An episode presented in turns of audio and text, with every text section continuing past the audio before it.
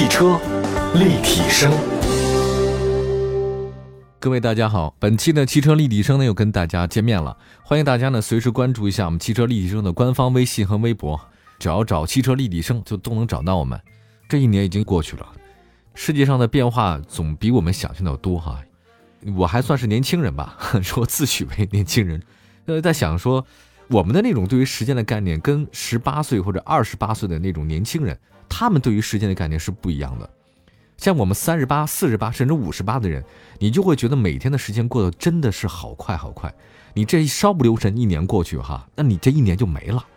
所以特别想那种朝花夕拾的感觉，赶紧的把这事做完了。对，呃，共勉吧。那希望所有朋友们想想明年咱们做点什么，对吧？我们二零二零年呢就这样了，所以二零二零年的世界年度车的评选呢，大家也都挺关注的。这个呢是全世界汽车范围内覆盖最广的评选活动之一啊，已经第十六个年头了，叫 WCA 啊，世界年度车大奖。那么今年的世界年度车评选当中，哪几辆车型获得桂冠呢？我们来看看大家熟悉不熟悉啊？第一辆车呢就是二零二零年的世界年度车大奖，这个呢给了谁呢？不是奔宝奥啊，不是，给了起亚啊。这个车型呢是。Telluride，T E L L U R I D E，不好念啊，就是一种金属的名称。它这个是 SUV 系，而且是大型 SUV。韩国最大的汽车生产厂商呢，起亚现代开始发力啊。它这两年推出两款旗舰的中大型 SUV，现代呢叫做 Palisade，起亚叫做 Telluride。那么两款车同时针对是北美市场研发的。现代那边呢就是鲶鱼嘴啊，这个起亚这边呢好像比它稍微方正一点。这两款车除了外表不一样之外，内在都是一样的。二零二零年世界年度车的最终奖项，实际上就是起亚的这款车。那对于咱们来讲，非常不熟悉啊。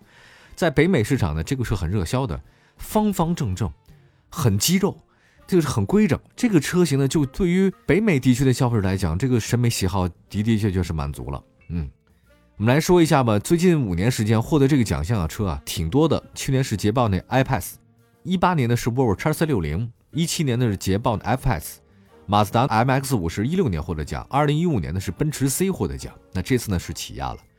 其实这次跟起亚一同入围这个年度车的还有谁呢？马自达的那个 CX 三零和马自达三，这个大家都知道，马三已经很熟了吧，对吧？这个 CX 三零也还算是比较熟悉的，它那个一个是紧凑 SUV，一个是小轿车啊，这三辆车同时入围，但最后谁赢了呢？起亚 t e l e r o t 轴距很长，是三米多啊，因为起亚呢主要面对美国市场，国内基本上是没有。对称式大设计啊，座位呢是二加二加三、二加三加三都有。功率呢里边我是很喜欢的，就是美式肌肉车哈，三点八 V 六，各位，我喜欢，太喜欢了。年纪越大，我就越来越喜欢这种纯粹的力量，给劲儿就给劲儿，毫无技巧可言啊！我就喜欢这种状态哈。就年轻的时候你不觉得，年轻的时候你你有 power 吗？你天天都是很阳光灿烂啊，你也不会觉得世界变老。你就会觉得世界无限的可能性啊，就是每天挥霍时光好了。年纪大了以后，你会发现你越来越对这种肌肉的渴望啊，那你没有办法渴望更多可能性了。工作也就这样了，钱可能也就这么多了，你也发不了大财了。索性呢，就你对肌肉感是越来越赞同，所以中年男人才去跑马拉松、去健身房嘛。你看年轻人去的还少吗？年轻人去的少啊，比中老年差多了。公园里锻炼身体的全是老头老太太，对吧？来看一下这个肌肉吧，三点八 V 六自然吸气发动机，我太爱了啊！与之匹配的是八档手自一体变速箱，此外它可以选装那个四驱，然后呢有沙地啊、泥地啊各种模式雪地都有。这个车呢没引起国内朋友的注意，是因为咱们确实没有引进，而且咱们有大排量的汽车征税嘛，所以 Telluride 这款车在国内基本上是不会销售的啊。即便会销售，起亚他们那边有人问嘛，说 2.0T 吧，换一个排量较小的。有可能会东风悦达起亚会引进啊，到时候那个大家可能也会关注一下这个车型啊。这个是刚才说年度车，那么再说二零二零年世界年度豪华车，这个英文叫做 World Luxury Car，叫 WLC，还有一个叫世界年度性能车，呃，就 World Performance Car，就是年度豪华车和年度性能车都给一个拿了。这个车是什么呢？它名字叫做 Taycan，我说的不是泰语，不是萨瓦迪卡，这是保时捷的 Taycan。这个车呢，是一八年六月份的保时捷七十周年的时候呢，公布了首款纯电动车的命名，叫 Taycan T A Y C A N 啊。它这个意思呢，就是年轻的骏马。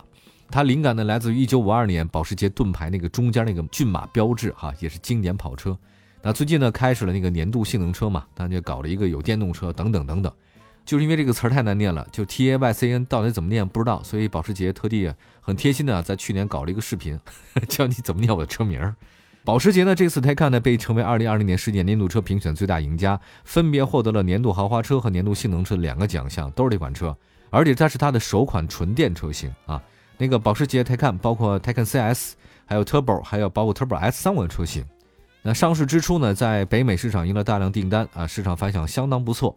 那大众呢对外公布的19年保时捷 Taycan 的订单数量一直是供不应求，尤其是这款纯电的四门豪华跑车，四门豪华的跑车，你想想看有几款？没有几款吧？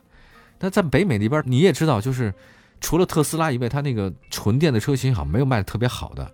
那又是保时捷，又是豪华车，那这个干嘛不卖的好呢？很正常。它有一台永磁电动机啊，其中那个 Turbo S 那款呢是五百六十千瓦，零百加速二点八秒，四百六十二公里。保时捷的 Taycan 在进行中国地区的上市直播，进入中国以后呢，它就两款高端车型 Turbo 和 Turbo S 啊，美国可能是普通款卖的好，国内的话呢是这种高端款卖的好。定位更低一点的是 Turbo 4S 啊，这个价格呢是一百一十四点八万，会向中国用户呢进行交付，好吧？那说起来，这个车型就是保时捷拿的那个年度豪华车。其实最近五年时间里面，获得这个奖项的车型很多。一九年是奥迪 A 七，一八年是奥迪 A 八，这两连续两年印象非常深。一七年的是奔驰 E，一六年是宝马七，奔驰 S 那酷配那应该是一五年的了。就这一年啊，跟那个台看一同入围今年豪华车的还有谁呢？还有它911和奔驰 EQC。我觉得对于保时捷911不用再讲啊，这个车型实在是太优雅了。我的梦想就开个911，我也没什么特别大的梦想。不是说没机会开哈，但是实际上一想到要伺候这个车，九幺幺嘛，你得伺候它了。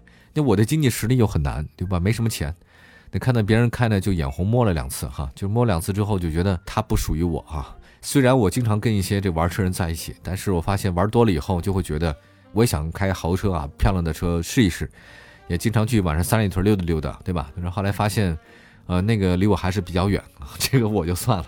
另外还有一个是 EQC。中型的纯电 SUV 嘛，它也是奔驰旗下 EQ 品牌的第一款车，北京奔也引过来上市了。这三款车都是入围了年度豪华车，就是这个保时捷太看成了。还有年度性能车吧，这个年度性能车我再说两句。其实最近五年获得这个奖项的，那就是迈凯伦、宝马 M，还有718，这是保时捷的，还有那个 R8，那个梅赛德斯 AMG GT 啊。以前啊，年度性能车跟年度豪华车是两款车型，都不一样，连续五年了。但是今年就两个奖项都被一个人拿走了，相当于这一个人得了最佳导演奖，还有最佳男主角，自编自导都是他，那就是保时捷泰坦。好吧，我们休息一下，一会儿呢再大家带来更多的二零二零年年度车，待会儿说说世界年度城市车是谁，你也想不到。汽车立体声，继续回到汽车立体声啊，今天我们说的是世界年度车。刚才说的是豪华呀、跑车呀，接下来说说年度城市车，World Urban Car，这个给谁了呢？嘿，这个厂家呢跟世界年度车还同是一个厂家，起亚 Soul EV。二零二零年世界年度城市车的奖项呢是来自于起亚，它的名字叫 Soul EV，Soul 就灵魂的意思嘛，就秀尔。这一款纯电车型，之前世界年度车评选往往都设一个世界年度环保车，但近年来呢，这个新能源车大量的这个出现。它就不需要再搞一个环保车名单了，就是基本上融入进去了啊，它不再存在了这个年度环保车，新能源就蛮环保的了。转而呢，现在搞了一个叫做世界年度城市车，那起亚 Soul EV 呢胜出了这次啊，关键呢就是起亚这方面做的还比较早。那其实，在咱们国内的话呢，起亚不是很吃香，在国际上起亚做的很好。全新的这个 Soul S O U L E V，它把一种新的技术搞得特别好，叫做单踏板的驾驶技术。我之前开过那个宝马 i 三。其实就是单踏板技术那个应用之一，就是你踩它就可以动嘛。你一抬那个油门踏板，动力就回收，然后慢慢这车就慢下去了，很有意思啊。我觉得这次那个全新的起亚的 Soul EV，它把这个单踏板的这个驾驶技术用的非常的好，尤其是在城市堵车的时候，你就一个踏板，不用一个脚踩两个板，真的是很先进的一个技术啊。国内的电动车好像很少用这种技术的，我发现全是国外用啊。呃，雪佛兰用过，宝马 i3 用过，这次呢 Soul EV 也用过。大家可以自己去上网查一查单踏板的驾驶啊，我不再解释了，以后有机会再说，因为它有三个阶段。呃，最近呢这个阶段我还是蛮喜欢的，就真的一只脚控制开车和启停啊，非常棒。最近三年时间获得这个世界城市车的话呢，一九年是铃木吉姆尼，Suzuki 啊，呃，一八年是大众 Polo，一七年呢就是那个宝马 i 三。依照续航里程呢，Soul EV 有两种版本，一个呢短续航版，一个长续航版。短续航版的话是两百多公里嘛，长续航版的话呢是四百多公里。起亚 Soul EV 没有引到咱们国内来卖啊，但并不陌生。我记得零五年、零六年当时引进了东风悦达起亚就秀尔，不过当年秀尔呢中国消费者不对胃口啊，很多人不习惯它。但其实它这个韩国原型车获得过红点设计大奖啊。真的回头率很高，可是不知道为什么在国内就是没有卖的很好。这次呢，Soul 啊，EV 啊，一同入围2022年世界年度城市车的，还有 Mini Cooper SE Electric 这电动车，还有大众的 T Cross，这三款车都入围了，但是获奖的就是起亚 Soul EV。我看了一下这个外形，其实跟最早获得德国红点大奖引到咱们中国国内的那个秀尔那款车是没什么区别，真的模样长得很像，只是它电动版的。我不确定这款车在国内会不会好卖啊，这个也很难说清楚。东西方有时候这个思维方式还真不太一样。我觉得起亚能把这款车卖到让全世界都很厉害啊，这个也是很难得的一件事儿。再来看一下其他两款车吧，Mini Cooper 那个 SE Electric，还有包括大众 T Cross 都入围了嘛？那其实 Mini Cooper SE Electric 这个车也没引进中国，真的没有引进。但是哈，大众 T Cross 对我们来讲还是比较熟悉的，因为它不叫 T Cross 了。它去年上市以后改了一名，你知道吗，朋友们？改什么名了？改叫中文叫途凯，这个就是上汽大众那个途凯，因为上汽都是途字本它其实定位呢是中小型的那种小型 SUV 啊，但目前市场设计来讲也不温不火。那看来呢，这个咱们国人呢，我认为还是喜欢大车啊。这个小型车，甭管你叫秀尔啊还是什么途凯，你要不够大，国内还是就真不认这车。下一个呢，再说说二零二零年世界年度设计车啊，这个就是也花之名归。马达三其实也入围了世界年度车了啊，但最后起亚获胜了嘛？那个世界年度车，这次呢，二零二零年世界年度设计车呢，还有马自达三。其实说句良心话啊，马自达在车圈绝对是一股清流，这股清流相当于明朝中期的东林党人，哇，太清流了这帮人。别的车企啊，搞技术啊，搞设计，搞买卖啊，马自达不是，马自达是艺术家，他不在乎销量啊，也不在乎市场。就是一门踏踏实实的给你设计外形啊，给你搞转子发动机啊，很固执，很固执，但我很喜欢。旗下呢有很多畅销车型，这次呢就是马三了。马三呢在国内销售的车型是马自达三昂克赛拉，仅有三厢版。最近五年的时间里面，获得这个世界年度设计车的都是谁啊？捷豹 F Pace 这个都有了，还有马自达 MX 五，哇，这个车很漂亮，一六年的。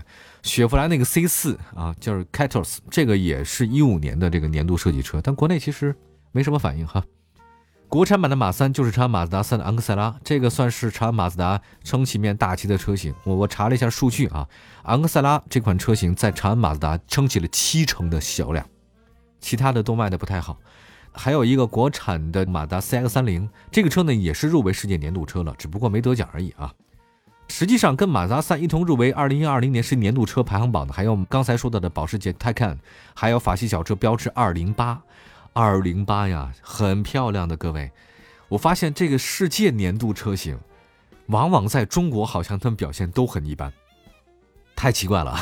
这个我不知道该怎么想，就是法系车在中国颓势是很强，没想到法国标致二零八在国外它其实还蛮认的，欧洲那边还有雪铁龙都蛮认，还有咱们马自达，其实在国内卖的虽然真的也没有那么好，但是在国际上很认。我其实很期待啊，法系车二零八这个如果能引进国内，看看到底大家怎么想啊，卖的好不好？其实今天说到了世界年度车吧，从零四年开始就有的，一年一次，大概有来自二十四个国家的共计八十多位专业汽车媒体人啊，组成了这个评审团，也供大家一个思考吧。我倒不是说世界的好的它就是好的，只是给大家打开一个思路，就是我们认为好的车，不仅仅是目前咱们国内市场卖的好的这些车型，实际上很多车型都不错的啊，只希望大家多了解一些。感谢各位收听我们今天的汽车立体声，下次再见，朋友们，拜拜。